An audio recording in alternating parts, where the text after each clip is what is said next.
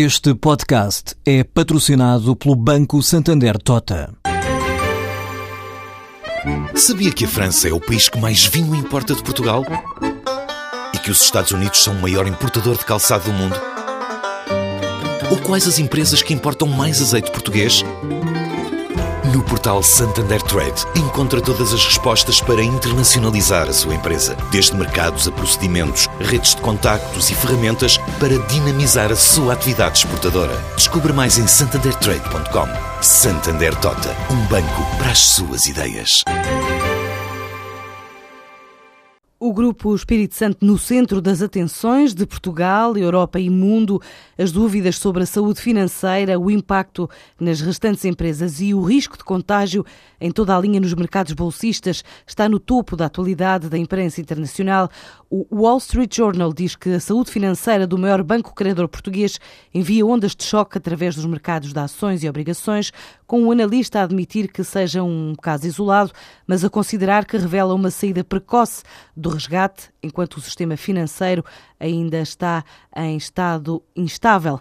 A agência financeira Bloomberg fala das dúvidas dos credores da Espírito Santo sobre as garantias, apesar da proteção do BES à Espírito Santo Internacional e a Reuters adianta que as preocupações com Portugal alastram à Europa, afetaram a emissão de dívida grega há três anos, que teve uma procura fraca hoje, com alguns investidores interessados na emissão grega a retirarem-se após os acontecimentos na Bolsa de Lisboa, considerando o caso do Grupo Espírito Santo como o episódio mais significativo do ano nos mercados periféricos. O Financial Times também aponta os receios com o português BES para o sell-off que se está a assistir na Europa, onde dispararam as ordens de venda, além das preocupações estarem a agravar os custos de financiamento do país, de Portugal.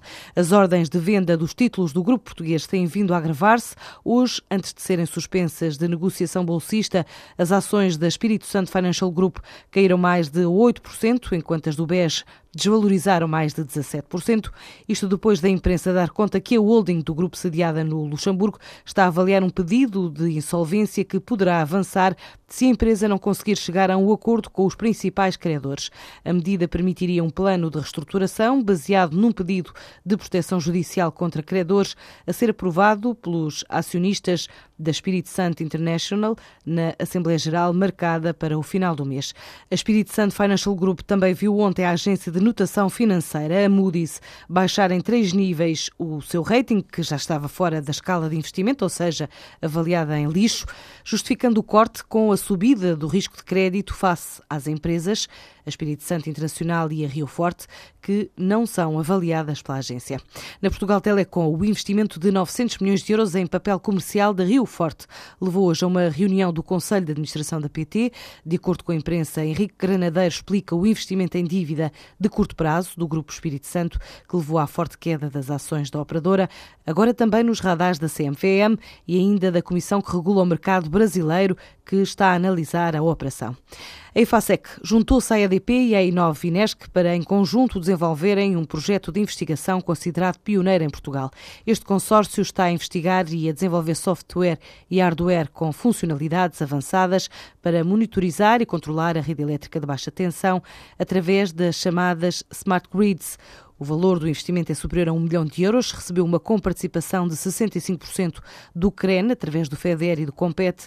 Assim explicou o engenheiro da EFASEC, Alberto Jorge Bernardo, o diretor do projeto. A missão é demonstrar em local, portanto em rede piloto, o resultado eh, em prol das redes inteligentes. Uma vez que o pioneirismo deste projeto é que nós trazemos automação, controlo e monitorização ao nível da baixa tensão. E é aí que nós estamos muito gratos. Falo em nome do consórcio pela aposta que a EDP teve connosco ao associar-se enquanto parceira e ao acolher o resultado que sairá eh, em finais de maio do próximo ano, uma vez que o projeto decorre. Resultado esse, portanto, que será demonstrado e será alvo de validação local e estará mesmo a funcionar no terreno. É um projeto com potencial exportador, pelo menos tem cativado vários setores de atividade nos seminários internacionais onde tem sido apresentado.